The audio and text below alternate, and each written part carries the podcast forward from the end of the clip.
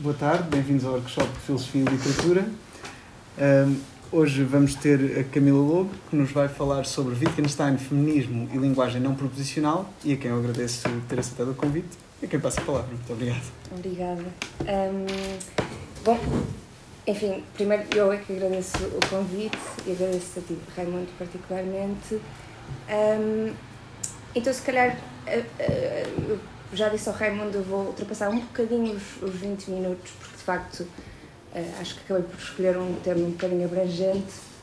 Um, então, a apresentação que vos trago, digam-me se não conseguirem ler, se não conseguirem acompanhar, uh, e podemos desligar as luzes, certo? Um, então, a apresentação que vos trago hoje será dividida em dois momentos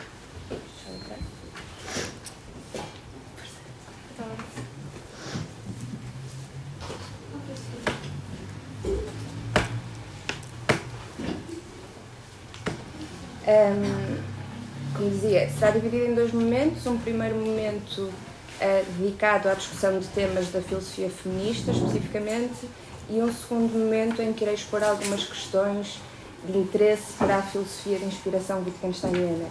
Uh, este segundo momento será necessariamente subordinado ao, ao primeiro e, portanto, as conexões que aí descubro ou que quero descobrir relacionam-se com o papel que cada uma destas correntes filosóficas uh, dá aquilo a que estou a chamar linguagem não proposicional. Uh, estes são temas que eu tenho trabalhado no âmbito do meu projeto de doutoramento, que tem como objeto de estudo um, a questão do trabalho de cuidados não remunerado e como ferramenta de trabalho, se quisermos, um, as abordagens da filosofia feminista e da filosofia wittgensteiniana.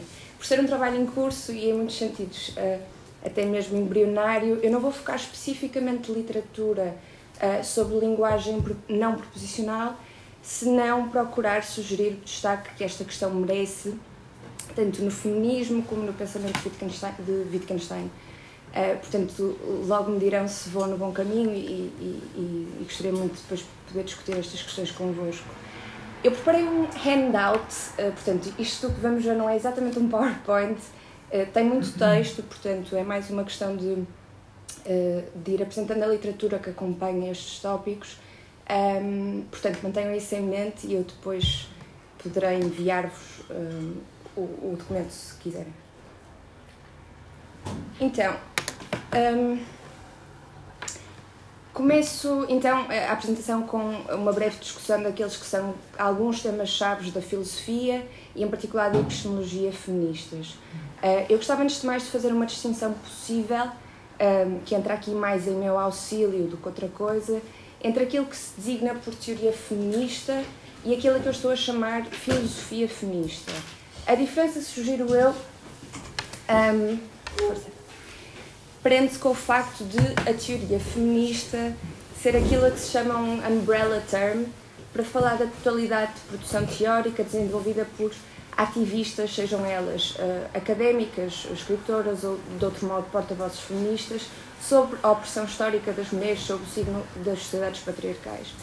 E, portanto, poderíamos dizer que a teoria feminista inclui, sim, a reflexão filosófica feminista, mas envolve também, talvez primordialmente, um tipo de investigação empírica acerca de vários problemas sociais que passam a ser entendidos, por um lado, como a consequência direta de uma ordem social sexista e, por outro, como mecanismos de perpetuação do estatuto de inferioridade das mulheres nesse sistema. Isto é particularmente verdade relativamente ao tipo de produção teórica um, a que se assistiu a partir dos anos 60 e 70 do século passado no contexto norte-americano e tem em mente análises sobre violência doméstica, violência sexual, uh, direitos reprodutivos, divisão sexual do trabalho, mas, enfim, aplica-se facilmente a textos de diferentes décadas e diferentes geografias. Aquilo que eu especifico sobre a designação de filosofia feminista, por outro lado, tem mais a ver com um tipo de investigação de segunda ordem, se quisermos, cujo objetivo é acompanhar, alicerçando um, essas análises feministas do mundo social. Esta distinção não tem, evidentemente, como objetivo sugerir que não há sobreposição, quanto mais relação, entre estes dois tipos de investigação, muito pelo contrário. Uh, Parece-me que é da natureza da filosofia feminista que esta transponha precisamente o abismo entre teoria e prática que tantas vezes caracterizou a filosofia tradicional. E talvez seja esta, aliás, a primeira sugestão acerca do modo como a filosofia feminista se poderá relacionar com a filosofia wittgensteiniana. Em todo caso, a distinção serve para esboçar aqui brevemente os traços de uma importante corrente filosófica feminista que contesta uma certa concepção dominante de racionalidade e de objetividade. Um, Alice Crary, que como sabemos é uma filósofa feminista e wittgensteiniana, um, vai mesmo mais longe mostrando que esta linha filosófica subjaz muito daquilo que é a própria teoria feminista como um todo. Uh, Crary, aliás, ajuda-nos a, identificar a relação entre feminismo e determinadas posturas filosóficas, afirmando, por um lado, que a teoria feminista tem como propósito tornar a vida das mulheres inteligíveis, começando pelo reconhecimento que fazê-lo implica revelar a existência de determinadas forças que contribuem para, para a sua subjugação social. E, por outro lado, que as filósofas feministas uh, tentam explicar esse processo argumentando que muito do que está em causa nos modelos lógicos que recebemos, na verdade, reforça preconceitos sexistas e por isso a filosofia feminista tem estado particularmente dedicada a estudar o modo como compreendemos a noção de objetividade que associamos à nossa imagem de conhecimento. e é neste seguimento que surge na teoria feminista uma postura filosófica significativa, que se caracteriza pela rejeição daquilo que Crary chama um requisito de abstração na nossa concepção tradicional de objetividade, ou seja, a ideia de que para chegarmos a identificar aquilo que há de objetivo no mundo, precisamos de alcançar um ponto de vista que seja maximamente abstrato e, por isso, uh, desinteressado e desumanizado. Um, o que isto nos mostra é, desde logo, que a filosofia feminista parte necessariamente da observação do modo como a prática e a própria teoria feminista procedem ao tratamento e denúncia dos tais problemas sociais que associam uma estrutura patriarcal e a sistemas de opressão. Desculpem a mancha, ok? Mas eu depois posso-vos mandar estes textos. Um, este é talvez o cerne da questão e, de resto, parece-me o grande alicerce de todo o pensamento feminista. Ou seja, que os métodos feministas não são, pela sua própria natureza, métodos tradicionais. Isto é, uh, o feminismo não pode aplicar noções tradicionais de objetividade, não pode lidar com uma concepção estreita de racionalidade e não o pode fazer sob pena de perder conhecimento, de perder informação e, nesse sentido, de perder objetividade. E nunca o fez, uh, mesmo quando a filosofia feminista não tinha ainda teorizado sobre isso. Um caso de estudo paradigmático uh, neste contexto é o movimento que levou ao reconhecimento do assédio sexual como tal. É um caso que aparece muitas vezes na literatura feminista. Um, e aparece por oposição àquilo que anteriormente se poderia conceber como uma, uma simples situação de flerte ou, no máximo, como um caso de atenção sexual indesejada. Uh, o caso tem duas implicações de ordem moral e epistemológica que interessam particularmente à filosofia feminista. Uh, por um lado, que o mal associado ao assédio sexual é algo de objetivo no mundo e, portanto, não relativizável. Por outro, que algo impossibilitou e, em certa medida, continua a impossibilitar uma conceptualização generalizada de tal comportamento como algo de objetivamente mau. Aquilo que se torna talvez intuitivamente, em primeira instância, claro para as teóricas feministas é que certos problemas sociais são invisibilizados na mesma medida em que as vozes das mulheres são silenciadas. Ou seja, que o próprio sistema sexista que cria situações que colocam mulheres em posições de vulnerabilidade não permite uma conceptualização dessas situações como algo de sistemicamente nocivo. Mas então a pergunta que se impõe é como pode e como pode o feminismo fazê-lo, não é? Como é que o faz de facto em casos reais? Uh, ou seja, se a própria estrutura patriarcal uh, tolda o entendimento coletivo do mundo, como é que alguns indivíduos uh, chegam a escapar a essa visão? E é aqui que entra uma corrente uh, da filosofia e da epistemologia feministas, cujo mérito é, em parte, ter sistematizado e articulado aquilo que era já um pressuposto do pensamento feminista, um, mas é também, por outro lado, ter-se proposto a resolver este paradoxo. E, e, esta corrente é normalmente designada por standpoint theory ou standpoint theories, portanto, uh, teorias do ponto de vista, ainda que eu continuo a batalhar um bocadinho com esta tradução, talvez depois me possam ajudar. Um, para apresentar muito sucintamente aquilo que se chama standpoint theory feminista tem, na verdade, a sua origem numa linha de pensamento marxista, uh, mais frequentemente associada a Lukács, que apresenta o standpoint do proletariado como uma posição que confere uma forma de privilégio epistémico. Uh, o que é que isto quer dizer? Para, segundo Lukács, a consciência humana é, como sabemos, mediada um, pelas condições materiais que nos permitem interagir com os outros e com o mundo. E se essas condições materiais são determinadas pela ordem capitalista, segue-se que um, membros de ambas as classes, portanto, tanto proletários como capitalistas, irão em princípio operar com uma visão do mundo e das relações sociais distorcida a favor da classe capitalista.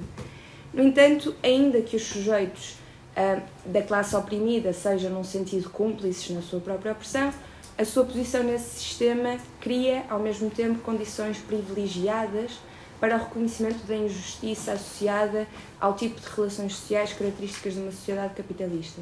E o motivo é que as vidas proletárias revelam um tipo de sofrimento ou desajuste, se quisermos, que a imagem do mundo capitalista simplesmente não pode incorporar, não consegue explicar, uh, nem articular. Portanto, começam a ver onde é que eu quero chegar com a conversa de linguagem não proposicional. Uh, nesse sentido, o standpoint proletário não seria simplesmente um, ehm, a posição social ocupada pelo proletário, senão a perspectiva que parte dessa posição social para dar conta dessa experiência de desajuste e, portanto, desse modo alcançar uma visão mais objetiva do mundo. Um, ehm, o, o que a Standpoint Theory feminista faz é aplicar esta mesma lógica à opressão das mulheres. Uh, a primeira defensora desta estratégia foi Nancy Hartstock, uh, epistemóloga feminista que em 1983 escreve um artigo em que defende que também a visão do género dominante estrutura as relações materiais em que toda a gente é forçada a participar. E, portanto, do mesmo modo, também as mulheres seriam, neste sentido, cúmplices na sua própria opressão e, ainda assim, estas mesmas, mesmas vidas seriam capazes de disponibilizar uma perspectiva epistemicamente privilegiada. Neste caso, o propósito da teoria feminista seria partir de uma investigação uh, sobre o modo como as experiências das mulheres estão muitas vezes desajustadas uh, relativamente à visão do mundo dominante, para precisamente desenvolver este standpoint feminista e assim contribuir para um entendimento mais objetivo da realidade social. O pressuposto aqui, é claro, é a ideia de que certos aspectos objetivos do mundo só são revelados a partir de determinadas perspectivas avaliativas, uh, que não têm lugar em concepções de racionalidade e de objetividade guiadas por ideais de uh, neutralidade e de abstração.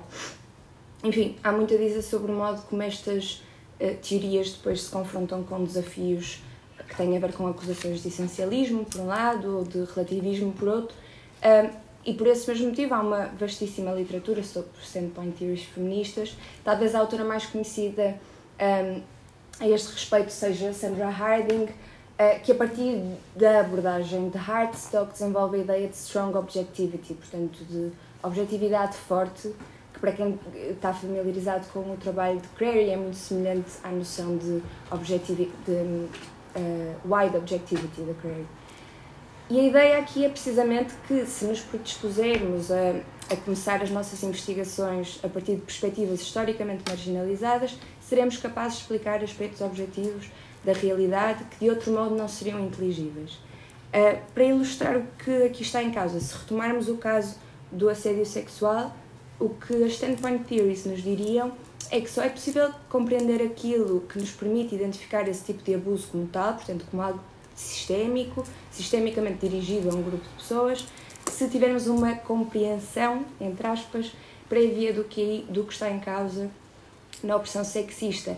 As razões para eu não me comprometer com esta ideia de compreensão, que coloco entre aspas, serão porventura mais ou menos claras agora e dão também um mote ao próximo momento da apresentação, que consiste precisamente num paralelismo entre esta história que acabo de contar e a filosofia wittgensteiniana. Um,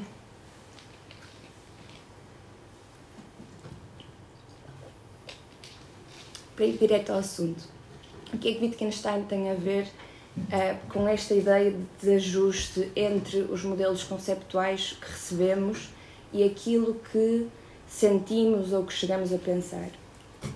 Uh, ou seja, com esta ideia de que, por mais poderosas que sejam, uh, as imagens do mundo ideológicas, partindo do princípio que é disto que se tratam as imagens que, que acabo de, de identificar, uh, que elas deixam espaço para contraditório uh, e para esta sensação de desajuste.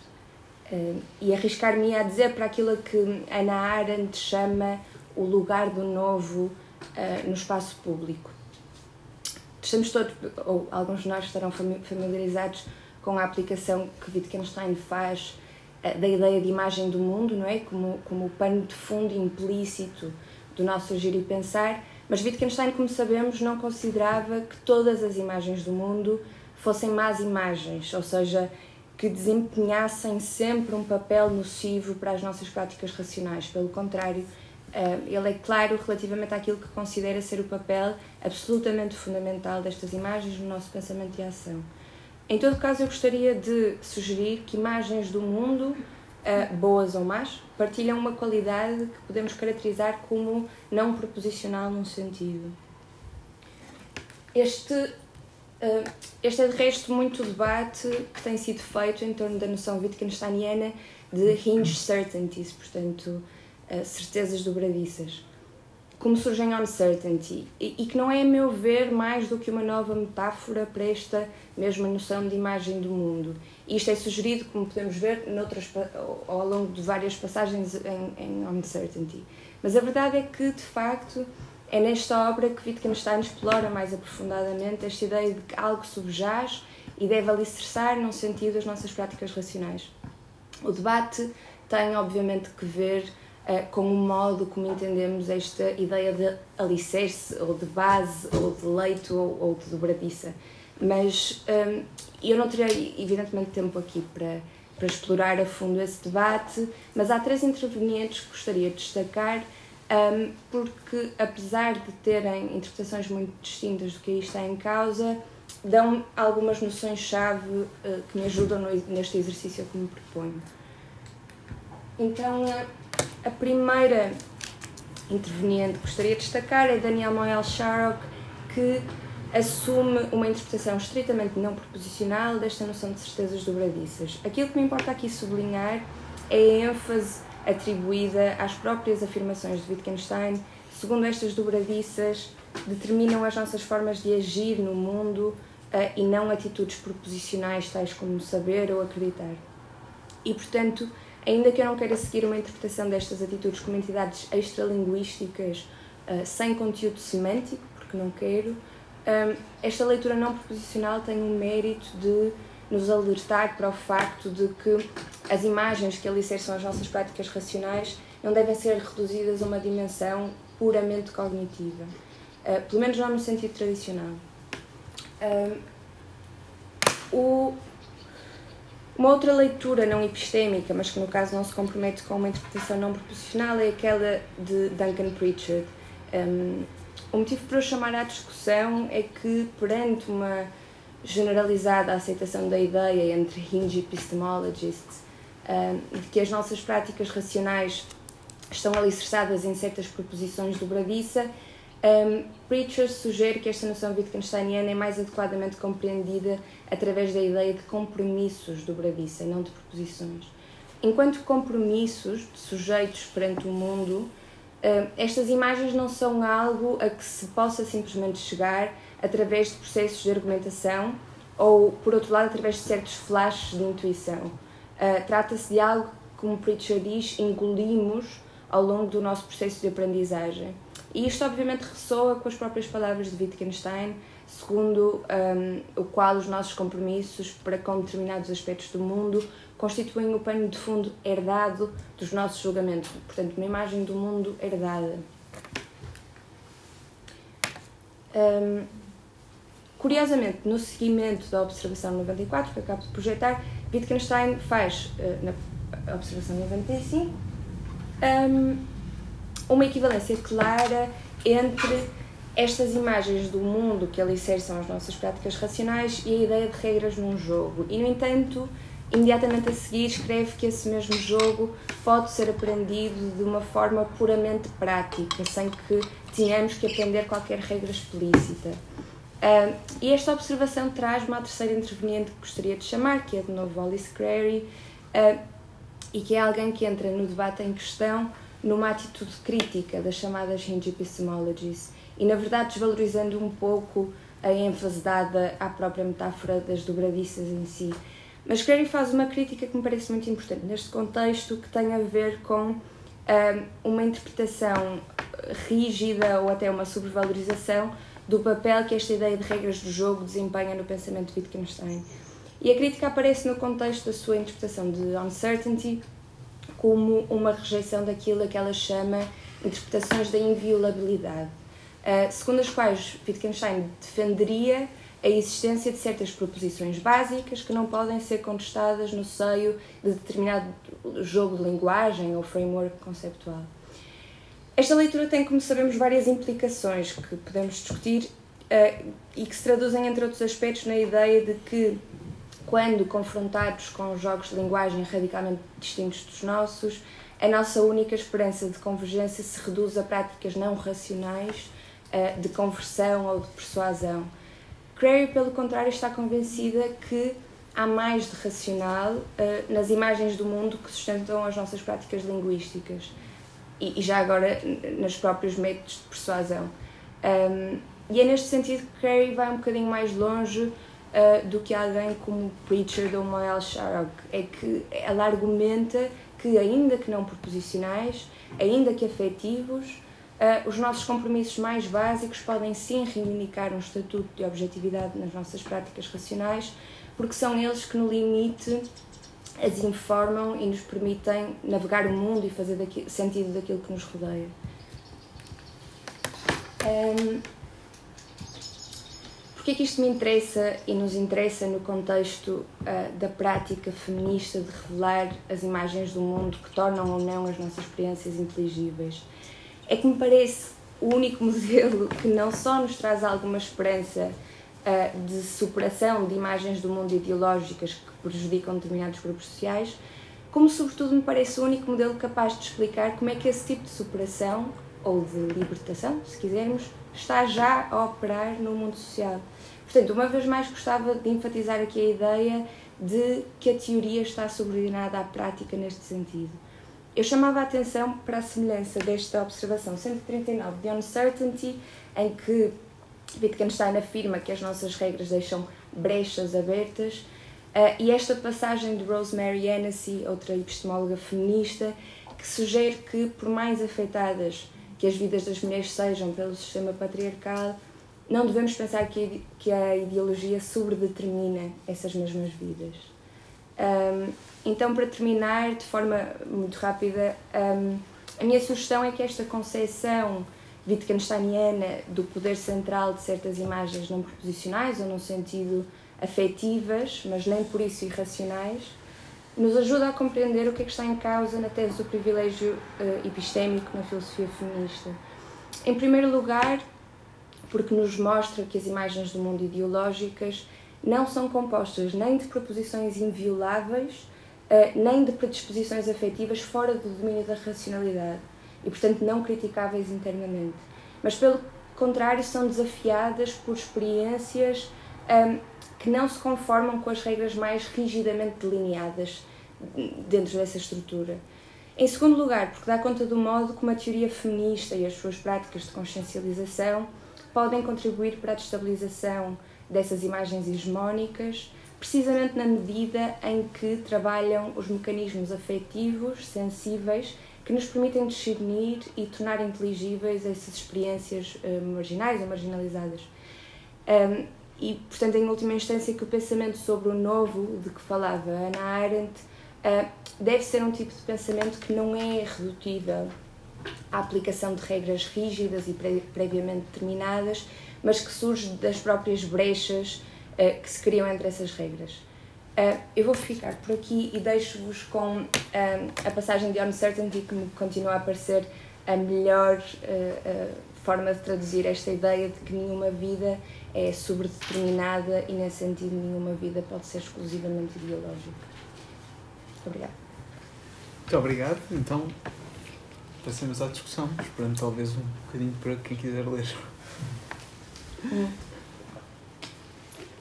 Eu posso vos enviar depois este documento, claro.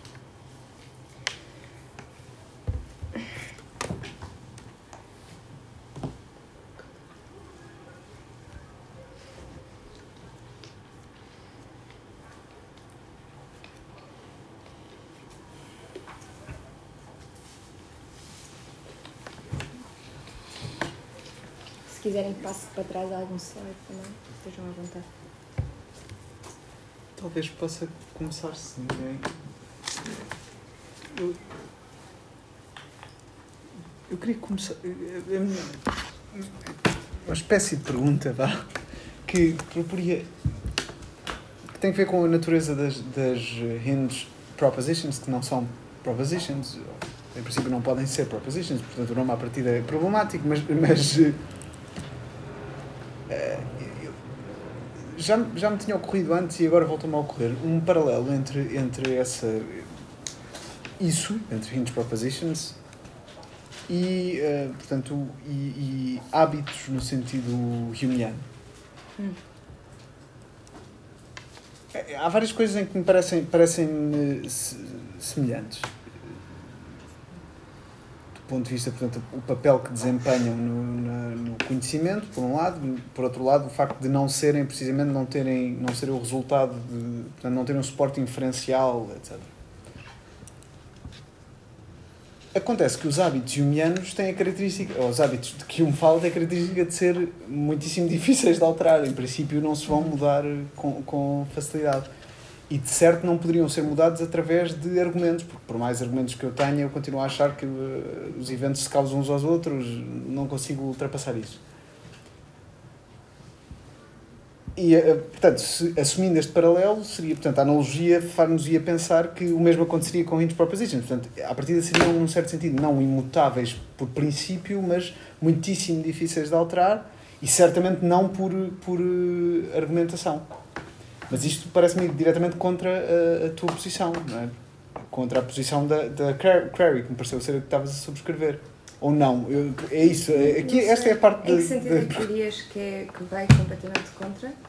É, pois, eu provavelmente não, não, eu talvez não tenha percebido bem. Pareceu-me que a posição, a leitura da Crary, eh, que segundo percebi é, é que tendes a, aquela com que tendes a simpatizar mais, diria que, no sentido em que diz que não são o problema aqui é, na verdade, com a palavra racional e irracional. Portanto, claro. Pareceu-me pareceu que, que, que a posição dela é que esse, essas hints propositions poderiam ser alteradas através de escrutínio racional, portanto, ah. através de argumentação. Pronto, sim, ok. Então o nosso problema é mesmo a pois. concepção de racionalidade. Ou seja, toda esta análise da Cray se, se baseia numa ou seja, numa premissa fundamental que é ela quer alterar o, o, a nossa concepção de racionalidade. Portanto, uhum. ela, por princípio, está a trabalhar com uma concepção de racionalidade alargada. E no caso, alargada para uh, predisposições, ou seja, para os nossos estados afetivos e para práticas que ela chama, continuaria a chamar práticas racionais, um, ehm, uh, eh, mas que trabalham mecanismos afetivos e não práticas argumentativas. Certo? Então é esse, independentemente de ser este o meu argumento, é este o argumento da Crary. Certo. Sim. Que uh, eh, um, ehm, qualquer tipo de trabalho que possamos fazer ao nível hinge, portanto ao nível mais básico dos nossos compromissos com o mundo, pode ser um trabalho racional, eh, eh, ou seja, pode até ser um trabalho de persuasão uh, e não de argumentação, nomeadamente neste sentido discursivo, uh, mas continua a ser um trabalho racional. Uh, e continuaria a ser um trabalho racional, sobretudo no, na, na medida em que, se nós conseguimos chamar, se nós conseguimos falar em racionalidade um, na racionalidade das nossas práticas mais tradicionalmente vistas como racionais, portanto, as nossas práticas epistémicas, as nossas práticas de justificação, as nossas práticas argumentativas. Se nós conseguimos falar de racionalidade aqui e logo percebemos que também estas práticas estão fundamentadas em estados afetivos ou compromissos afetivos, afetivos neste sentido uh, não proposicional precisamente uhum. com o mundo, um, porque é que as outras, uh, ou seja, outras práticas de persuasão um, não argumentativa não, poder, não, não poderiam também ser consideradas racionais, precisamente se estes são os mesmos mecanismos que estão em jogo. Uh, o que ela quer dizer é que, de facto, ah, ela não diz que todos os nossos exercícios persuasivos têm de ser considerados racionais. O que ela quer dizer é uh, há muito trabalho de de persuasão e de. Um, e, portanto, uh, se quisermos falar em argumentação uh, afetiva, ou trabalho afetivo que possamos fazer, ou interações afetivas que possamos ter, que contribuem diretamente para um aumento da objetividade e, uma, e um enriquecimento da racionalidade humana. Obrigado, sim, de facto, já, já, isso faz-me perceber melhor, mas, mas que tipo de. Como é, que tipo de persuasão é que poderia ser esta? Quer dizer, ocorre-me de um ponto de vista wittgensteiniano que seria uma coisa do tipo chamar a atenção para aspectos de, de, de, certas coisas. É mais fácil irmos, ou seja, porque é que isto nos interessa aqui, não é? Uh, a Crary dá vários exemplos, alguns deles são mesmo que têm mesmo a ver com este caso do, um, da revelação do assédio sexual como tal. Temos que ver uma coisa, que é quando o assédio sexual é uh, identificado como assédio sexual, um, a pergunta da Crary é como é que isto acontece? Como é que um, um, uma situação que foi sempre chamada de outra coisa qualquer, que, ou seja, um particular que é sempre subordinado a um universal X, de repente deixa de ser identificado ou subordinado a esse universal, a esse conceito que existia nas nossas práticas, e passa a ser subordinado a outro universal. Portanto, passa de ser uma brincadeira para ser um abuso. Como é que isto acontece? Ou seja, o que é que está aqui a passar? Um, e o que ela diz é, isto não, o que ela diz, na verdade eu já estou a extrapolar um bocadinho, mas enfim, acho que, que, que é aqui que se aplica, não é? Como é que nós explicamos o que está aqui em causa, uh, o, uh, a criação deste novo conceito, quase, um, através de práticas argumentativas. É muito difícil explicar que isso acontece através de práticas argumentativas tradicionais.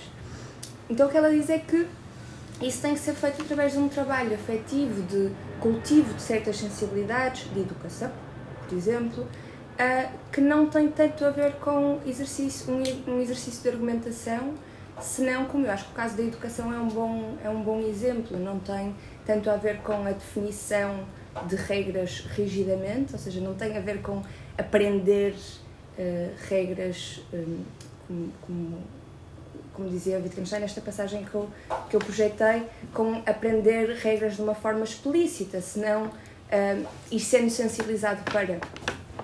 E é isto, diria eu, que é uma, um destes casos de práticas afetivas, uh, práticas racionais afetivas. Né?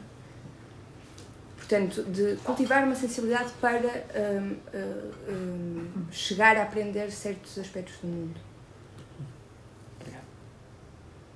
Mas há um. A, a, noção de trabalho é aqui uma caixa negra. Que, uh, podia dizer mais alguma coisa sobre isso? Do que eu estou a dizer como Sim. trabalho. Na verdade, eu estou a dizer de repente saiu porque não é esta a expressão que a Cray usa, não é? Não, mas é a expressão que você pensa. É, trabalho, quando eu digo trabalho afetivo, não é? Sim. Um, enfim, a, a Crary, uh, ou seja, ela usa muito mais esta terminologia da sensibilização para, do cultivo de sensibilidade, Uh, hum. Eu estou a falar de trabalho porque se calhar quero incorporar mais. Uh, porque se calhar gostaria de, de, de, de incluir mais dimensões da nossa vida.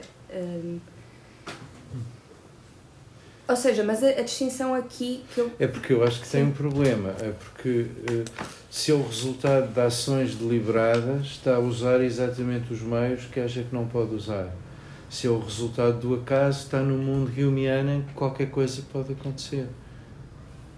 Não, não sei se percebi. Uh, se vai entender trabalho como uma operação teleologicamente dirigida, uhum. Uh, a estrutura, o, o, a especificação que está a dar ao seu conceito de trabalho é exatamente a especificação que o seu argumento está a tentar evitar.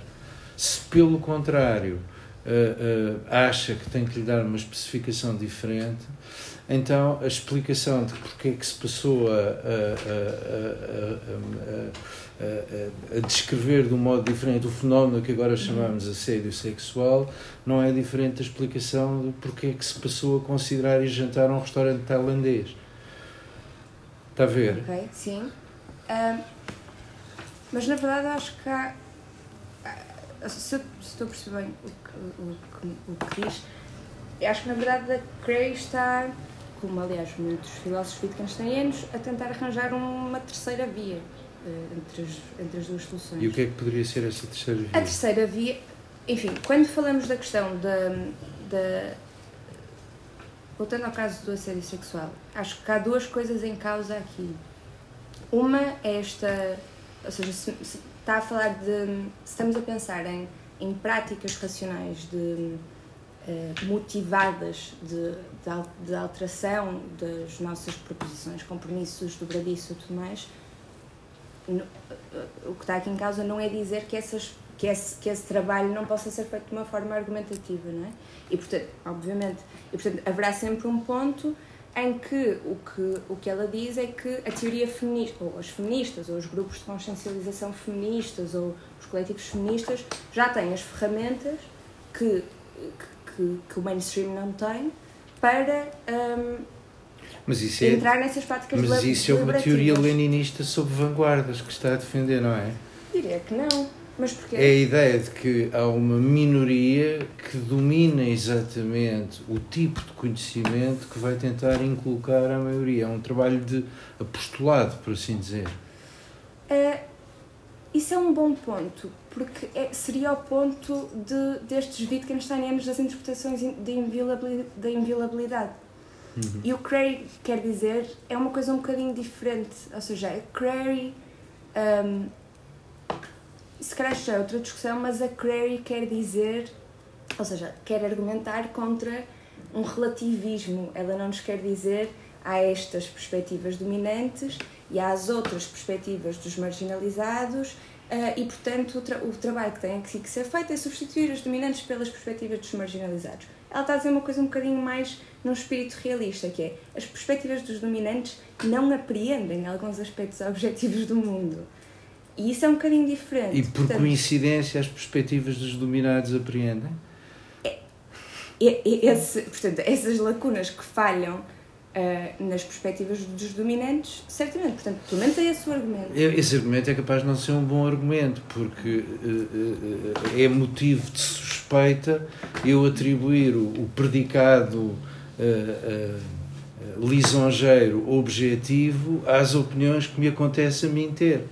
E, portanto, isso ainda é vulnerável à acusação de relativismo que estava a tentar tem, evitar. Tem razão em relação a uma coisa, mas, mas enfim, foi um ponto que eu que, de que falei no início, que é, uh, há, uma, há um aspecto importante das standpoint theories feministas que não foi desde o início marcado, uh, mas que Sandra Harding, por exemplo, foca especialmente, que é esta ideia que, enfim, que já estava na, na teoria marxista, mas que, que eu parece-me que, que, a teoria feminista marca mais especificamente, que é a ideia de que estes standpoints de que se fala não são ou não devem ser concebidos como uma perspectiva imediata e não mediada um, dos marginalizados. Pelo contrário, ou seja, os marginalizados, uh, as, ou seja, as, um, as, os membros de grupos sociais um, marginalizados numa sociedade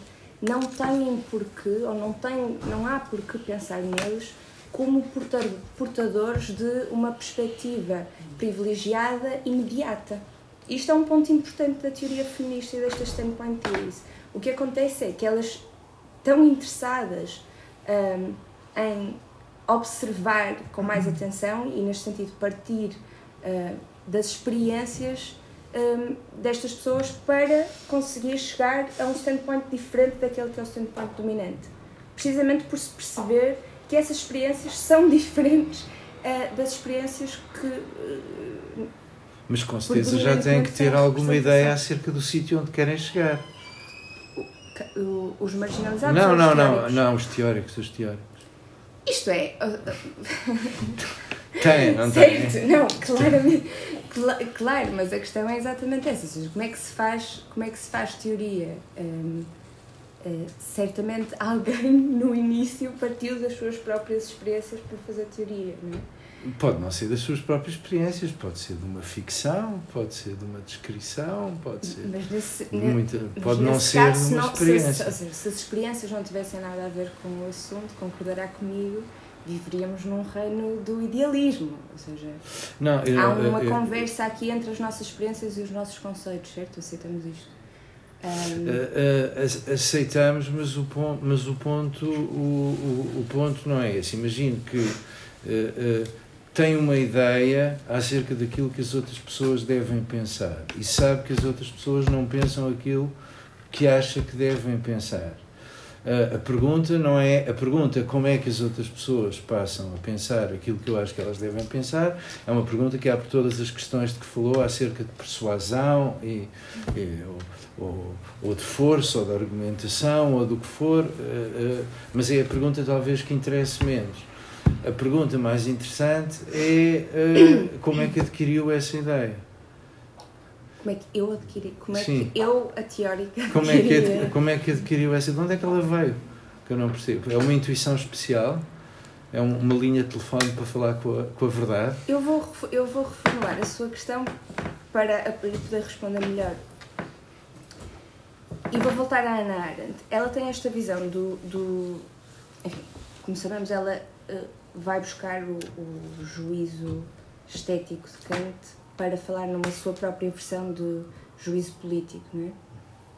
E uma das preocupações dela é pensar precisamente como é que, uh, contra um, concepções uh, de, de, racionalidade e de, e de, debate no espaço público neocantianas uh, e, sobre, e que sobrevalorizam uh, o papel da argumentação aí, o que ela pergunta é precisamente isto é, reparemos, Ana Arendt tem os judeus em mente quando fala disto, não é? Portanto, não é só nem para as mulheres, nem para os proletários, ou seja, há várias reivindicações no espaço público que, pode, que podem ainda não ter aí lugar. E o que ela pergunta é, uh, precisamente, como é que uh, estas, não é como é que ela, mas como é que estas uh, expressões, como é que estas reivindicações chegaram a ter lugar e como é que novas futuras reivindicações poderão ter lugar? Ou seja, que, como é que vamos explicar isto? São duas questões diferentes, porque o facto de conseguir explicar como é que certas pessoas mudaram de ideias acerca de certas coisas não é garantia que todas as pessoas vão mudar de ideias da mesma maneira. Penso, por exemplo, na abolição da escravatura. Uhum. Temos que pensar no, aquilo que precisamos aqui é uma série de explicações históricas, penso uhum. que estaremos de acordo e, e que variarão de acordo com os sítios que se estão a considerar. Mas daquilo a que eu não, eu não uso a expressão porque acho que é outra vez outra caixa preta que não explica muito. A alteração de consciência de uma maioria de pessoas acerca de uma questão uh, uh, pode, em alguns sítios, ter sido causado por coisas tão diferentes como alguém escrever um romance, alguém conhecer uma pessoa que fugiu, alguém ter herdado pessoas e não se sentir à vontade com as pessoas que herdou, uh, alguém uh, tomar a sério alguém tomar a sério as epístolas de São Paulo, alguém uh, ter uma ideia particular sobre Darwin, são, são, são, são, são, são, são muitos fatores. Mas esta multiplicidade de fatores, ou, ou, esta combinação particular de fatores, não garante que todas as alterações de percepção acerca de todas as coisas se passem exatamente da mesma maneira. Quer dizer, pode explicar retrospectivamente, com alguma plausibilidade, porque é que, em alguns sítios, houve pessoas que mudaram de ideias sobre a escravatura e passaram a perceber como absolutamente intolerável pessoas poderem ser legadas, vendidas ou, ou, ou obrigadas a trabalhar sem serem, uh, sem serem pagas. Mas isso pode não ser aquilo de que precisa para o caso que tem aqui sob consideração. O sistema pode não ser o mesmo. Absolutamente, mas quer dizer, é, a questão aqui está, mais em pensar que, ou seja, o problema da, Ana Arendt é precisamente que. Com os modelos explicativos que existem, não consegue nem explicar o passado nem o futuro. Portanto, Ex exatamente, uh, mas então nessa altura perde a noção de trabalho na sua explicação, porque não consegue orientar prospectivamente coisa nenhuma. Não, não. Ela, seja, não, não, não. Agora no seu caso. Agora, o meu problema não é com a Ana Arendt. Não, claro, mas, é, ou seja, eu estou a traduzir a minha posição na não, posição, claro, na posição da claro, Ana Arendt, claro, precisamente claro, porque parece-me mais autoritativa não, um, não, eh, não. do que a minha. Nós não, não somos impressionáveis pela Ana Arendt. eu, eu, se calhar não. Um, um, enfim, podemos continuar, mas acho que, que havia mais questões. Antes de mais, muito obrigado, foi muito interessante. É mim agir também estas, estas sessões que vamos tendo sobre estes assuntos e ver agora assim numa apresentação. E queria só colocar duas questões, aliás, uma questão e um comentário relativamente àquilo que também estávamos a falar aqui, que, é, que eu acho que também há uma terceira opção, que é uh, indiretamente alterarem-se esses compromissos de Bradiça. E estou a pensar exatamente no exemplo que Wittgenstein dá sobre a ida à Lua, que é um, a ida à Lua não teve nada a ver com nenhuma investigação científica, foi um movimento geoestratégico, geopolítico da Guerra Fria e, efetivamente, alterou um compromisso hinge na ciência. E, portanto, indiretamente, uma transformação num campo da sociedade força indiretamente uma transformação noutra. E acho que, por exemplo, apesar disso não poder ser determinado com exatidão nos, nos seus efeitos, acho que é precisamente um dos. Por exemplo, outro que eu estou a pensar é a importância de se fazerem filmes. Uh, e aqui sou mais a favor de se fazerem novos filmes e não remakes dos anteriores, de filmes em que as protagonistas são uh, mulheres não brancas, precisamente para existir uma, um ponto de referência que permite uma data de outros avanços psicológicos quando as miúdas estão pequenas e precisam de certas referências para construir as suas narrativas do que é que querem fazer da vida, etc. E, portanto, acho que aí, no campo do, daquilo que pode indiretamente alterar outros, outros campos, já que pode ser pelo menos uma via a explorar, apesar de não poder ser algo uh, organizado de antemão e com exatidão. Mas a outra questão que eu te queria colocar é, um, uh, se, porque, sei que lá está, que tens essa preocupação realista e por isso também vais, a, vais à procura disso na, na, Alice Carey, ou, ou, que pelo menos isso é uma questão presente, mas o que eu te queria perguntar é se não sentes precisamente, e eu, eu, percebo o teu ponto de, um, de do, do, ponto da Carey, se eu percebi bem, de existir uma objetividade que não é acessível à epistemologia dominante, digamos, à ideologia dominante. E que, mas, mas a minha questão é, se nós abrimos um, um minúsculo que seja a porta ao relativismo, a algum tipo de construtivismo, se nós não estamos precisamente a negar a objetividade dos, dos problemas que a luta feminista começa. Ou seja, é precisamente por qualquer pessoa, em qualquer ponto de vista, conseguir observar, por exemplo, a forma como as mulheres são tratadas nos filmes da primeira metade do século XX como bonequinhas ou tontas ou, ou, ou, ou, ou impuras, e de haver precisamente essa essa obsessão nessa figura da pureza e impureza, e portanto isso é objetivamente identificável. Eu, como homem do século XXI, consigo identificar isso, um, precisamente porque é objetivo. E, e, e o, que eu, que eu te pergunto é se, ao abrir a porta a um certo tipo de autoridade epistémica de algum sujeito, se não abrimos a porta precisamente à negação da objetividade desse problema social. Obrigada. Um, eu antes eu queria dizer uma coisa, porque se calhar tu meteste-me numa ratoeira e eu não soube sair dela. Eu? que é, continuamos a discutir com este, ou seja, continuamos a falar neste modelo de alteração, ou seja, de mudança das nossas proposições índices. Um, e é isso precisamente que a, que a Crary não quer. Ok. Não, não, ou seja, o que aqui está em causa num nível mais básico não é se as, as proposições estão certas, estão erradas, se as vamos substituir, se não as vamos substituir. Porque precisamente me parece, ela não é absolutamente clara em relação a isto. A Mayal que neste sentido é muito mais, não é? Que uh, o que é mais interessante nesta ideia de, de que alguma coisa tem que se manter para que outras práticas racionais se possam desenvolver é a ideia de de uma atitude não proposicional, não de certezas básicas, que aí voltaríamos à, à ideia de proposicionalidade, não? Mas de que sempre, a todo momento, mesmo que estes compromissos mudem com os anos e tudo mais, sempre a cada momento temos de estar comprometidos com alguns aspectos do mundo. Então a questão aqui não, não teria tanto a ver com o conteúdo desses compromissos, senão o que ela quer realmente enfatizar aqui a ideia de que nós não existimos em abstrato, de que estamos sempre alicerçados num mundo uh, onde existimos. Portanto, portanto há isso. Um, em relação ao que o Ricardo, uh, ou seja, à tua preocupação uh, com a objetividade dos aspectos do mundo que queremos revelar nas práticas, na prática, na teoria feminista, eu se calhar passei muito rápido por isto, não é? Mas uh, o ponto é exatamente esse. Ou seja, não, eu não sei se percebo, mas vais, se percebi, mas vais-me dizer. Uh, mas o ponto parece-me ser precisamente uma, uma rejeição do.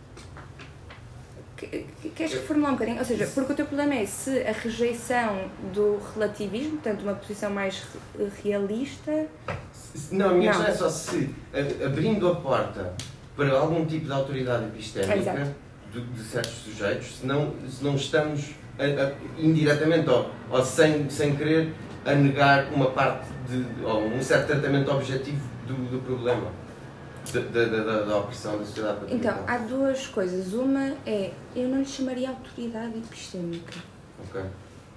Uh, e depois, pronto, e isto tem a ver com o que conversávamos agora, que é a ideia é precisamente que não haja nenhum imediatismo no sentido de dizer uh, os pobres, os marginalizados, uh, as mulheres, têm uma perspectiva imediata um, privilegiada.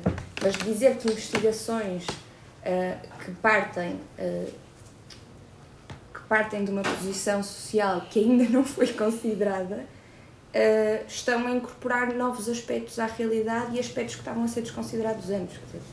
isto parece-me assim um bocadinho um, até common sense, no sentido de há certas perspectivas perspectivas neste sentido imediatas, certas experiências, uh, certas experiências de desajuste, de, de sofrimento, de experiências incorporadas, não é? que não foram consideradas e o que é que acontece quando partimos delas? Parece-me isto. E nesse sentido podes ser tu, Ricardo, a partir delas. Portanto, não há aqui. É, na verdade, a tua questão tem toda a pertinência porque as primeiras críticas que foram feitas às standpoint theorists, mesmo dentro da teoria feminista, foram acusações de essencialismo. Então, que é isto de. Um, ou seja, estamos a sugerir que as mulheres têm alguma perspectiva especial, essencial, por serem mulheres, nascem com elas, de onde é que isto vem e tal. É? Um, é claro que ninguém se lembrou de fazer essa crítica aos marxistas, mas enfim.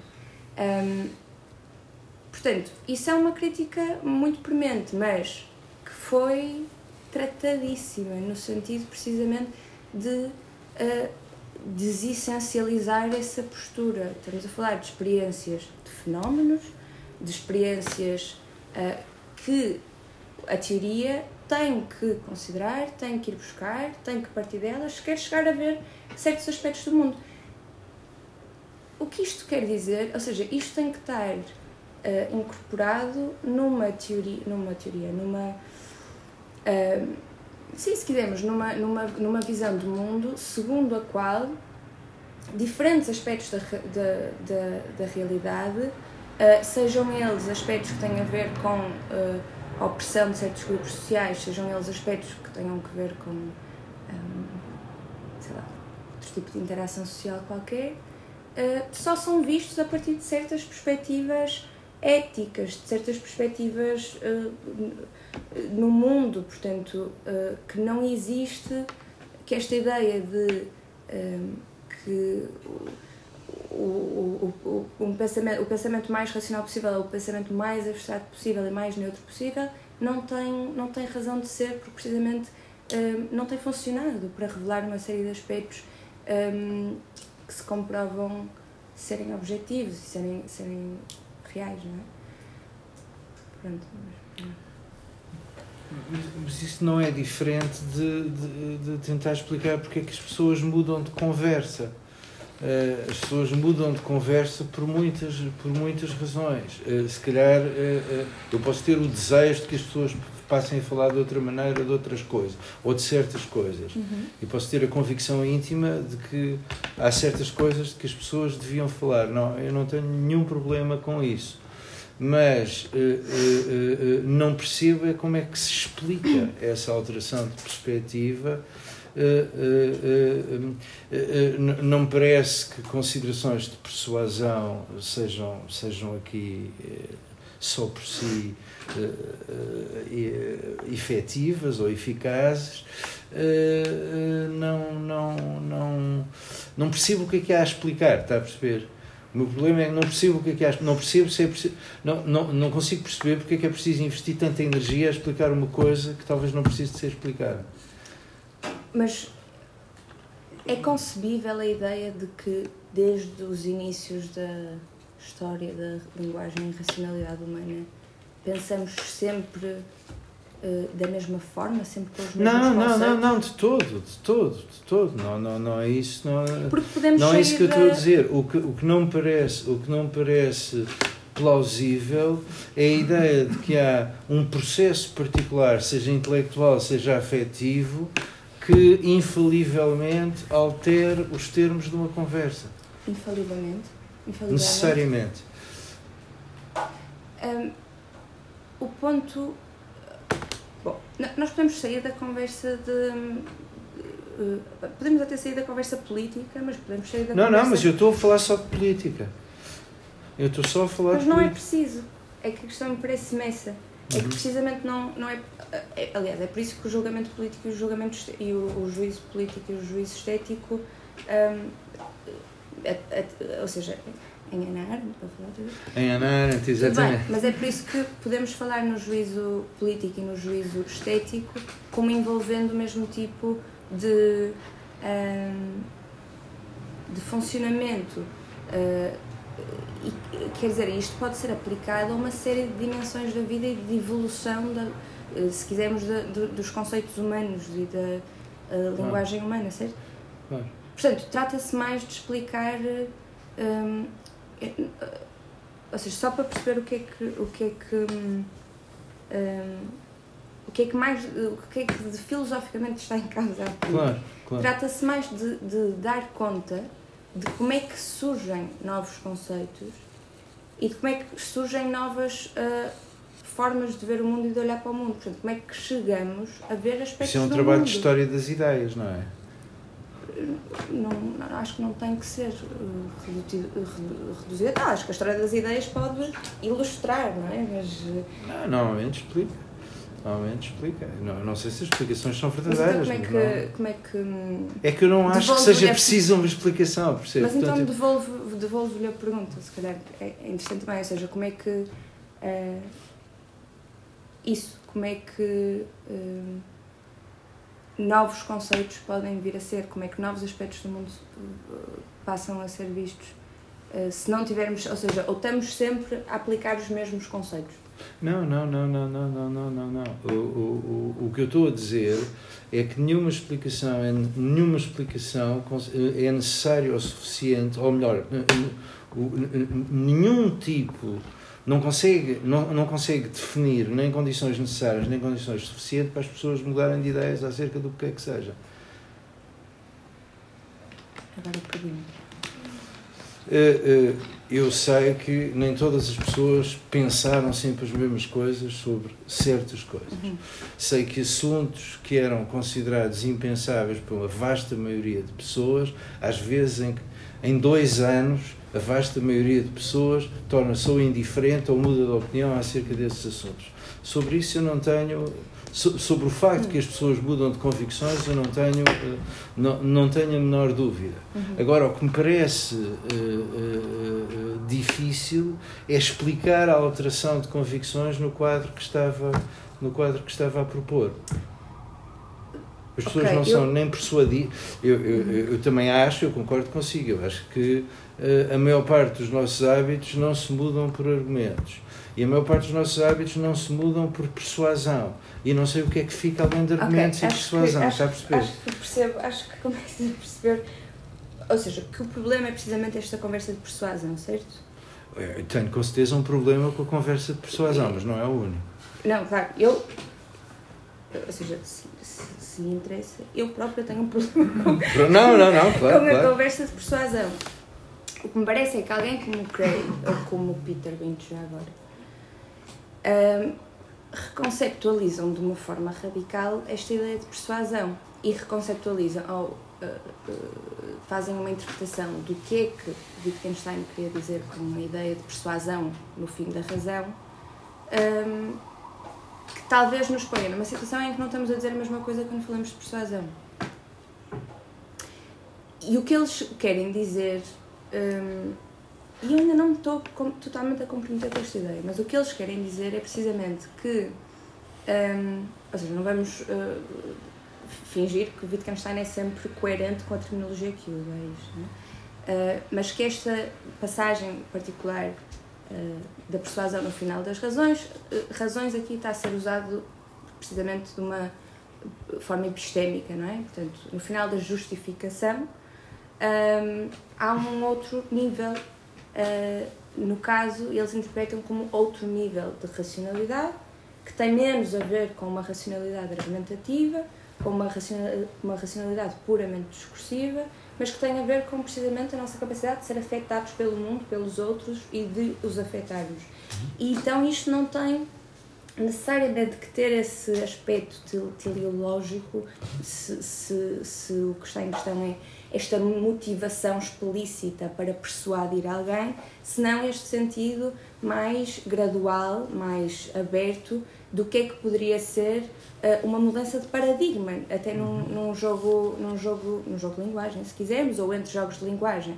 E, portanto, teria, a meu ver, posso, posso estar enganada em relação à interpretação deles, uh, mas teria, a meu ver, um sentido mais de como é que gradualmente uh, nós nos deixamos, ou seja, os participantes num jogo de linguagem ou em jogos de linguagem diferentes se afetam e se deixam uh, uh, persuadir neste sentido. Portanto, como é que as suas crenças mais básicas, os seus compromissos mais básicos se vão alterando gradualmente ao longo do tempo e que tem menos a ver com uma declaração explícita de agora vou mudar os meus compromissos, como com um deixar-se ser persuadido. Muito da mesma forma como se pode aprender inicialmente linguagem, não é? Acho que há sempre estas duas dimensões em jogo, de que uh, a forma como um, sendo absolutamente um, como é que se diz? Sendo absolutamente um, fluentes num jogo de linguagem, chegamos a aprender novos conceitos, chegamos a, a, chegamos a ver novos aspectos do mundo, chegamos a usar a linguagem de uma forma diferente, com a forma como inicialmente chegamos a, a aprender seja o que seja. Uhum. Então eu acho que esta discussão pode ter, ser tida paralelamente. Uhum. Pronto. Uh, isto para dizer, o, o, sentido de persuasão que eu estou a usar no seguimento deles não seria tanto uma ideia motivada de persuadir e de usar todos os meios afetivos ao meu dispor para persuadir, isso seria a perspectiva leninista, Uh, a perspectiva leninista é isso com mais alguns, alguns algum hardware, não é? Talvez. Talvez. Mas a minha nem sequer chega. Eh, ou seja, não digo que não haverá uma, alguma dimensão leninista que me interesse. Mas, neste ponto especificamente, ou seja, uh, nesta questão de como se chega a novos conceitos, não é essa a perspectiva que me interessa, tem mais a ver com esta prática gradual, este processo gradual de. Uh, a Curry usa uma expressão muito engraçada que eu não saberia traduzir para português uh, da mesma forma, que é cottoning on to. Portanto, esta ideia de aos poucos irmos, um, irmos apercebendo o que, é que, o, que é que, o que é que ali nos interessa, num sentido um, positivo de interessar, não? De, um, uh, o que é que ali nos afeta, o que é que ali uh, compreendemos de uma forma sensível. Uh, e pronto, e nesse sentido, acho que há outra dimensão acerca das suas preocupações que tem a ver também com. E, e acho que.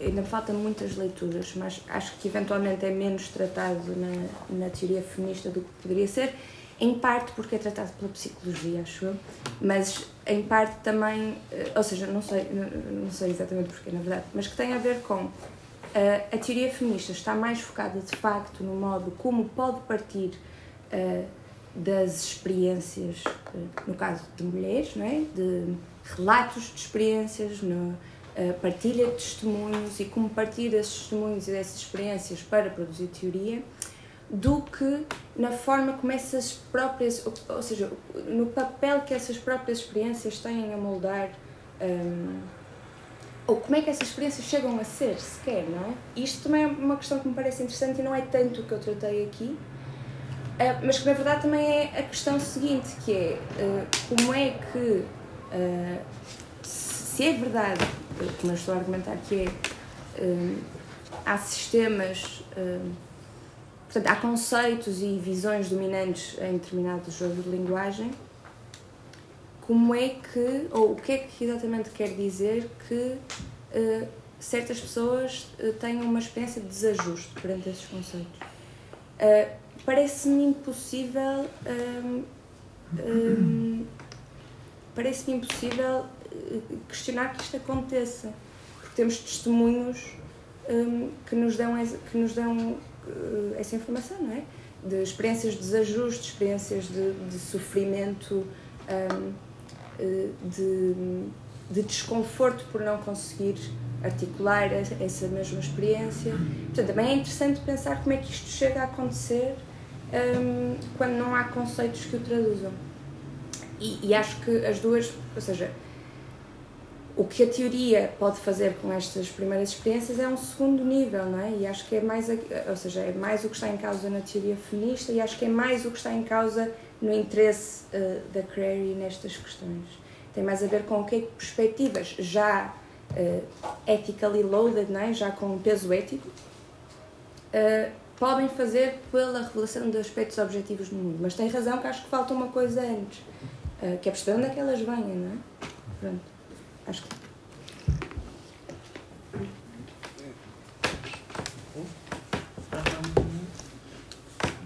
Eu, eu tenho só uma, uma dúvida, aliás, tem, tem várias dúvidas, um, um, parece-me que um, falar de uma, de uma racionalidade no fim das razões, uh, como, como parece que estava a falar há bocado, um, uh, o que me ocorre dizer em relação a isso é que a racionalidade no fim das razões não é uma racionalidade, um, é, é simplesmente ser-se afetado uh, emocionalmente por uma outra coisa. Isso não é racional.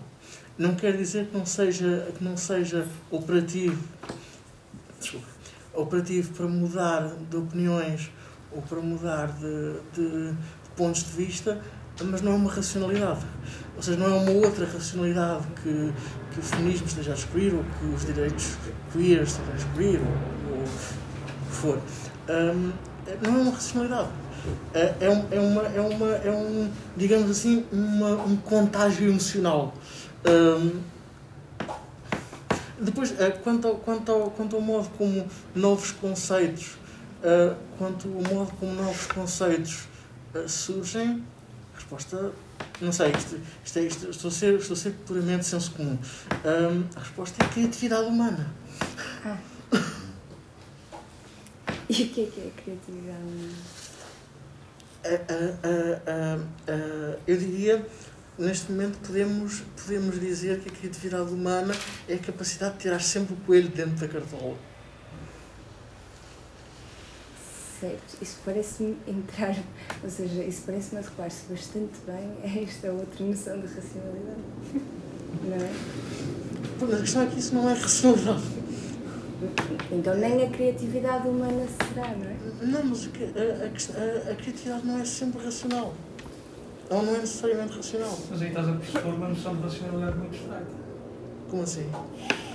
Isso era uma boa conversa. Pode, podes entrar.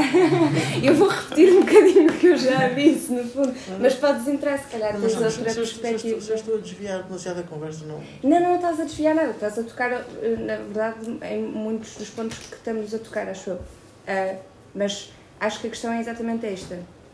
Eu estou a dizer ao João para entrar porque sei que ele tem coisas para dizer acerca do assunto. Eu só tenho perguntas a fazer, não afirmo podes afirmar, podes afirmar através da, da boca de outros. Eu peguei na Ana Arendt, tu vais buscar outra pessoa Agora, com essa uma, uma técnica de reorientar. Uh, não, mas enfim, era exatamente essa, ou seja, seria exatamente essa a minha resposta. Eu eu se calhar sou a pior pessoa uh, dentro. Vamos só voltar a pôr aqui. Ah. Um, bom, não é, acho que não é, não, não é necessário. Tudo isto que aqui foi dito, e, ou seja, toda. Um, em primeiro lugar, o debate, eu não sei se conheces, estás familiarizado com o debate sobre o uncertainty, sobre as INs, sobre o que não é bom.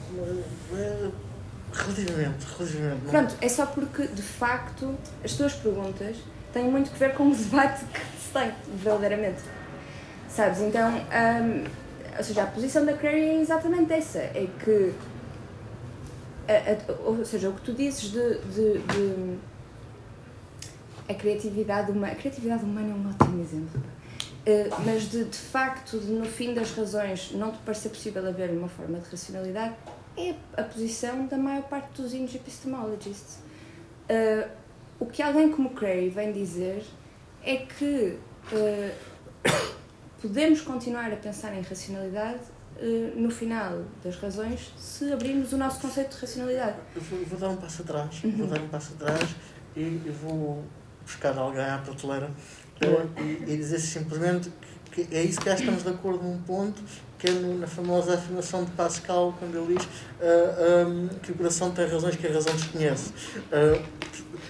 Se é isso que estamos a tentar dizer, então se calhar estamos de acordo.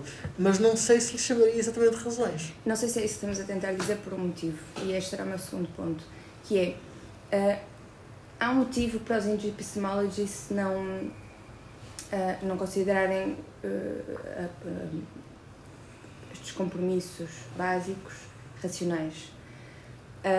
E o motivo, ou, ou pondo de outra forma, para a Crary considerar de uma forma que eles não consideram. E o motivo é que a Crary pensa ah, e argumenta ah, que estes compromissos, a que estamos a chamar não racionais, e podemos continuar a chamar não racionais, se quisermos, mas que estes compromissos, os valores, os nossos valores, os nossos compromissos com aspectos do mundo, a nossa sensibilidade, estão presentes em todas as nossas práticas mais eh, ou menos problematicamente racionais. Estão presentes em todas as nossas práticas de justificação, de argumentação, etc, etc, etc. Não é? Mas isto não, ou seja, não, tem, não é uma, uma postura ah, filosoficamente não problemática. Ou seja, há, uma, há Eu- normalmente eu, uma eu, não sei, distinção. eu não sei o que é, é uma posição não, não filosoficamente problemática. Posso- uma- ou seja, é uma posição, ah, ou seja, não é uma, não é uma posição convencional na filosofia, não é? Ah, Não, mas o, o, que- o que eu quero dizer- o que eu quis dizer com esta, com esta, com esta, com esta eh, eh, coisa é que. eh, ou seja, quando disse que não sabia o que era uma posição, uma, uma posição não problemática em filosofia, quer dizer que não sei se há alguma coisa em filosofia que não possa ser discutida. Não, claro, obviamente. Mas, enfim, a resposta mais óbvia à, à tua questão é, é isto, é, é dizer que de facto faz parte do, do exercício que a Crary e outros autores hum, estão a desenvolver, abrir o conceito da, da racionalidade para incorporar aspectos subjetivos, sensíveis, ah, que, ela, ah, que ela pensa que hum, eh, retirar do domínio da racionalidade é a ininteligibilidade total. Ou seja, que nós não conseguiríamos operar. E eu, eu, eu até isto disposto a conceder. Ah, agora, não, não sei, ou seja, ah, isso, tem a ver com, isso tem a ver com a natureza humana, tem a, ver, tem a ver com o facto que nós, para funcionarmos, precisamos de, precisamos de argumentos, mas também precisamos de emoções e de afecções e de, e de desejos e de impulsos e tudo mais. Mas estás a ver o modo como tu falas tu sempre ou isto, ou aquilo, ou oh, isto oh, João, João, bem meia em culpa, eu batalha. sou, eu sou um dualista grego. Ah, Mas, pronto, mas tá? aqui, justamente, estás aqui a tentar forjar uma posição não dualista destas coisas. Claro. É. É. Não, exato, ou seja, a, a- a ideia aqui é que precisamente. Repara, Prairie continua a, a chamar-se a si própria, a chamar-se a si própria, ou a, a defender um conceptualismo, ou seja, a ideia de que de facto nós trabalhamos com conceitos, que a racionalidade é conceptual, como ela diz, all the way down.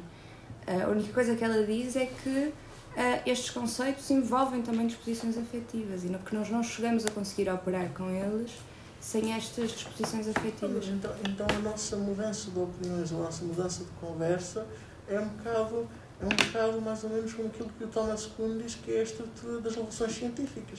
É, um, é uma é uma é uma é uma alt- é uma é uma é uma é uma, ah, uma- um movimento tectónico gradual de paradigmas. Pod- podias dizer isso e isso é. uh, João, corrijo-me se eu estou errada. Eu diria que isso é mais a posição de alguém como Horty. Porque a ideia da Crary não é tanto que se possa falar realmente de paradigmas. Uh, penso eu. A ideia será que, na verdade, os nossos. Eu diria que a posição mais um, ortodoxa de interpretação da teoria da filosofia da linguagem de Wittgenstein é uma posição eh, de incomensurabilidade entre os jogos de linguagem, dirias que não? Não, não, não, tô- notei só a palavra-chave, estava a pensar nisso, mas eu, eu a seguir queria dizer uma coisa, se queres, eh, deixa-te acabar. Enfim, é, portanto, nesse sentido seria mais fácil pensar na eh, comunicação entre jogos de linguagem ou na mudança das nossas imagens do mundo como uma mudança de paradigma. Eu sei que há bocado usei esta, esta, esta palavra, mas saiu. Ahm, mas eu não acho que seja isso que a Crary quer fazer. Eu não acho que ela te queira dizer que temos um paradigma e agora mudamos para outro e o nosso sistema acompanha, este, qualquer mudança é acompanhada por todo um sistema a mudar.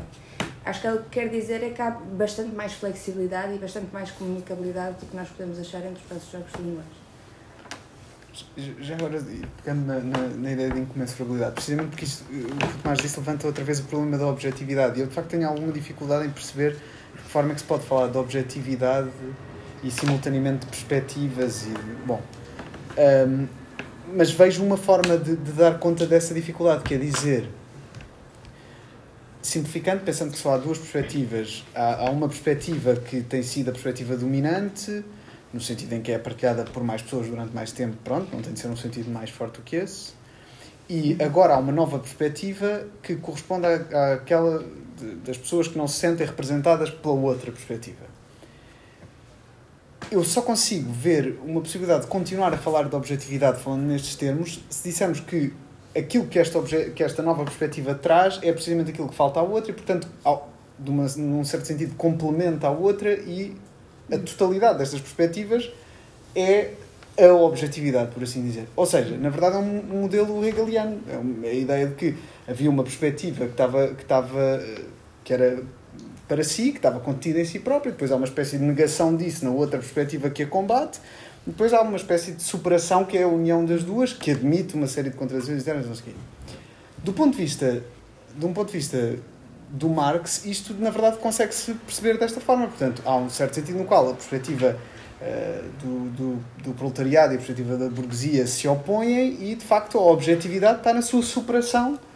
E, portanto, numa, numa maior neutralidade. Eu não, não sei se é neutralidade, mas seria uma Mas coisa uma que... perspectiva neutralidade, ou seja, que, que- a objetividade de uma, de uma perspectiva acabaria por neutralizar o que falta em. Não, eh, ou, de alguma, ou de alguma forma, que a objetividade só seria conseguida precisamente porque engloba as duas, engloba as duas, as duas. Portanto, aquela que seria a perspectiva dominante, a outra perspectiva, e é precisamente no facto, na construção de uma terceira coisa que resulta da- não é compatibilização, mas que de alguma maneira resulta da superação dessa divisão que estaria a objetividade. Portanto, eu consigo perceber nestes termos, mas não estou certo de conseguir perceber. Ou seja, se objetividade tiver este sentido hegeliano, não sei como é que depois se aplicaria no contexto, por exemplo, de, de- do feminismo.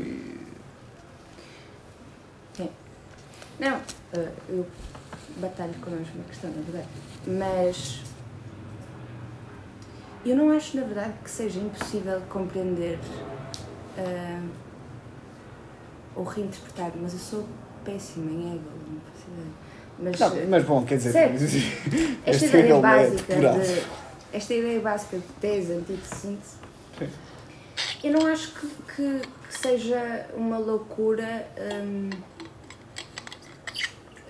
eh, compreendê-la de uma forma hum, também ela menos ortodoxa hum, mas como não necessariamente seguindo um ideal de neutralidade porque o que está em causa quando a teoria feminista ou, ou a Gray eh, rejeita ideais de neutralidade é pensando que é de uma perspectiva realista, certo? Então é pensando que eh, para a questão em causa, ou seja, não é que a visão do.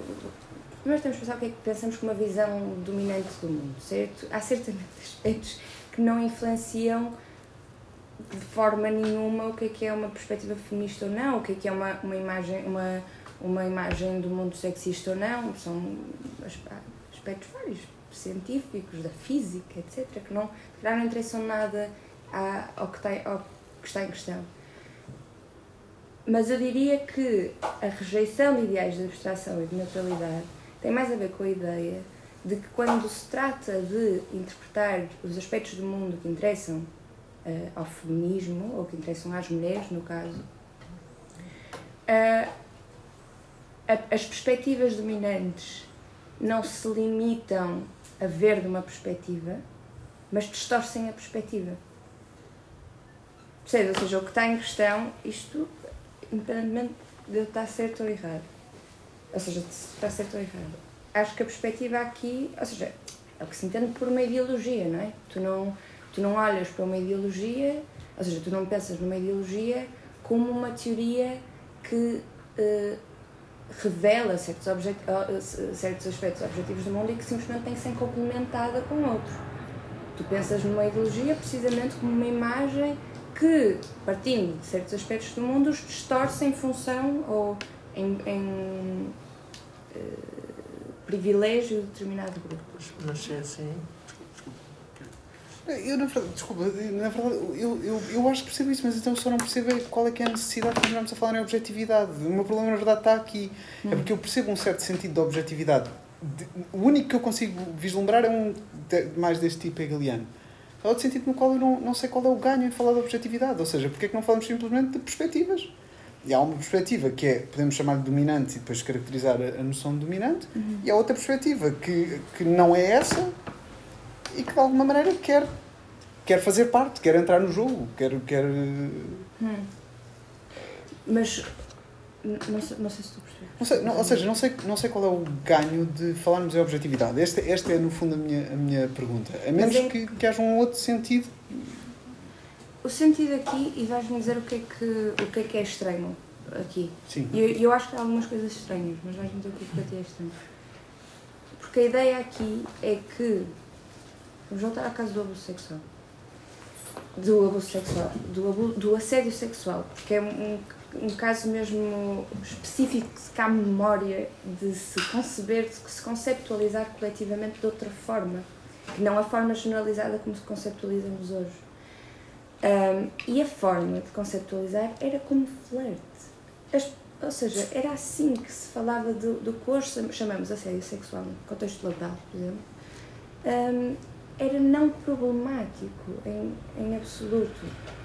Então, o interesse de falar em objetividade aqui e neste, e neste respeito é dizer que se continuássemos a operar com os conceitos herdados da imagem do dominante, íamos sempre ver aquilo como flerte, mesmo que.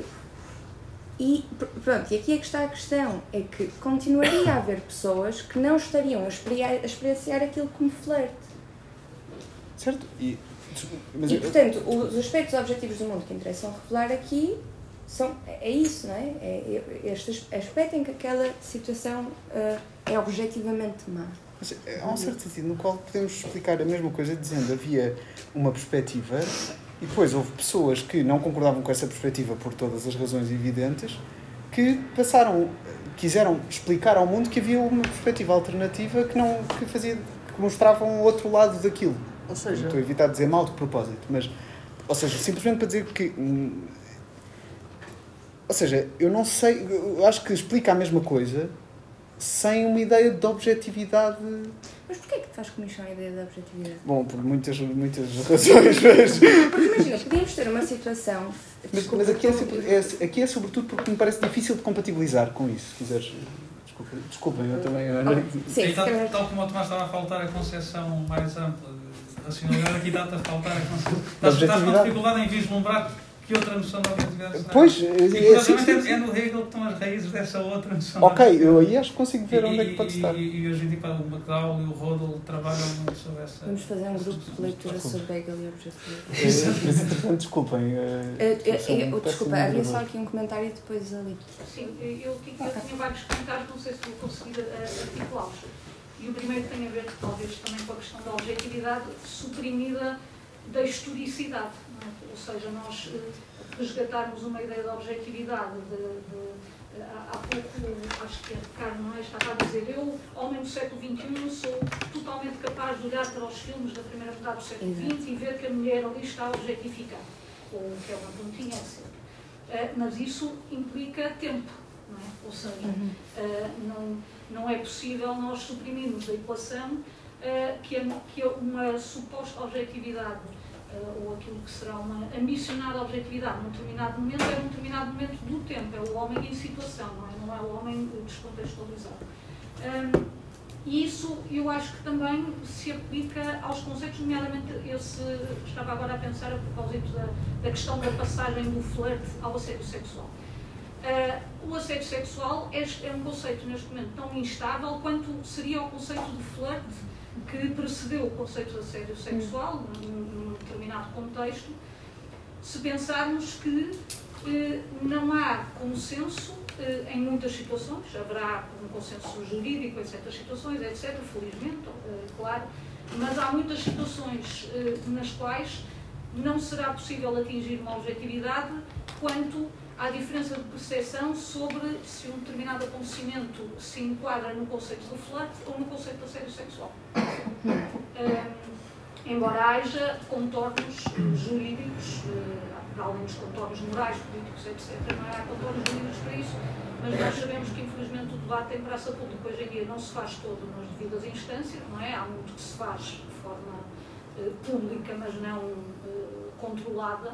Eh, e tem acontecido isso. Esse próprio conceito não é, tem sido submetido a essa falta de objetividade. Eh, o, que, o que traz, julgo eu, algumas questões, que é eh, como é que nós podemos concluir que ter identificado o assédio sexual deu a determinadas situações um- uma, uma aparência, um caráter mais objetivo do ponto de vista da percepção pública.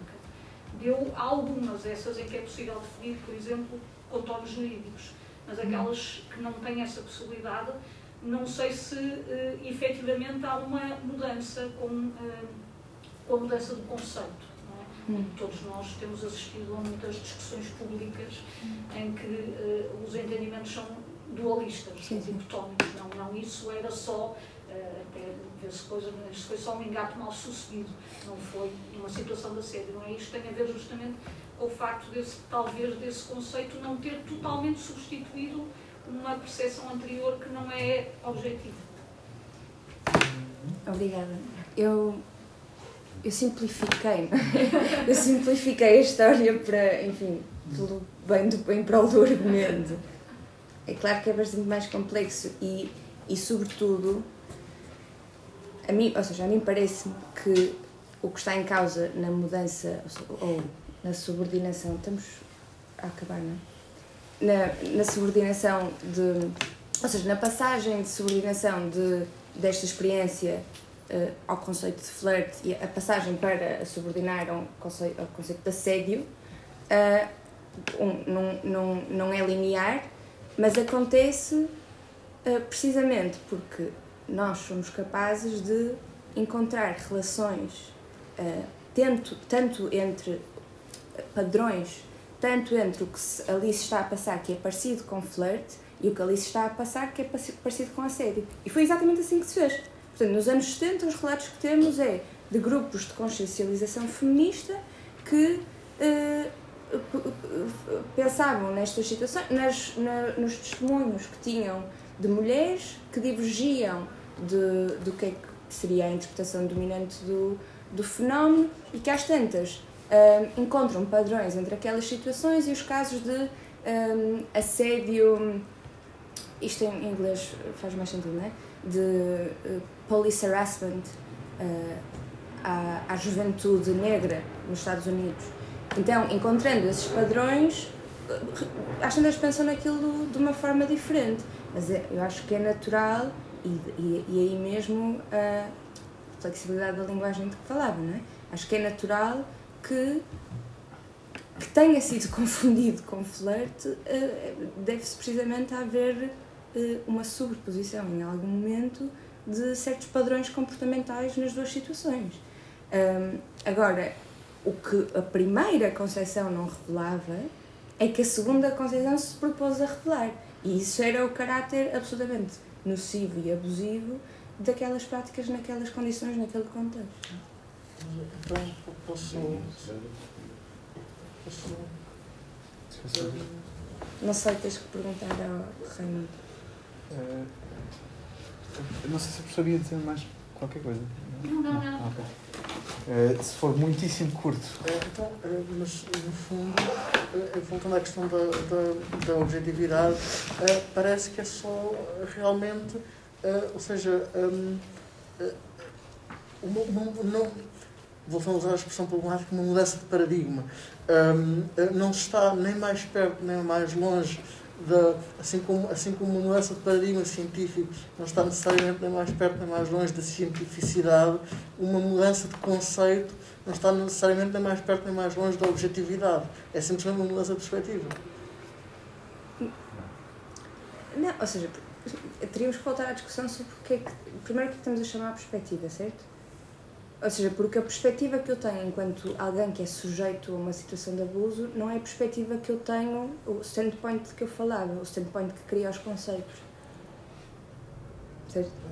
Portanto, eu, enquanto pessoa que experiencia uma situação de abuso, uma situação, qualquer que seja o que for, um, estou a experienciá-la como algo de objetivo, mesmo que eu não, não a consiga articular proposicionalmente, não é? Eh, eh, argumentativamente. Portanto, é isto o aspecto objetivo do mundo que só posições de não neutralidade, só posições éticas conseguem revelar. Um, é neste sentido que, que, que, estou a falar em objetividade. Isso é ligeiramente problemático. Um, quando ficamos por aqui, enfim, Talvez são 8 e 10. Exato. Talvez, tendo em conta onde está a hora, agradeçamos à Camila. Muito obrigado.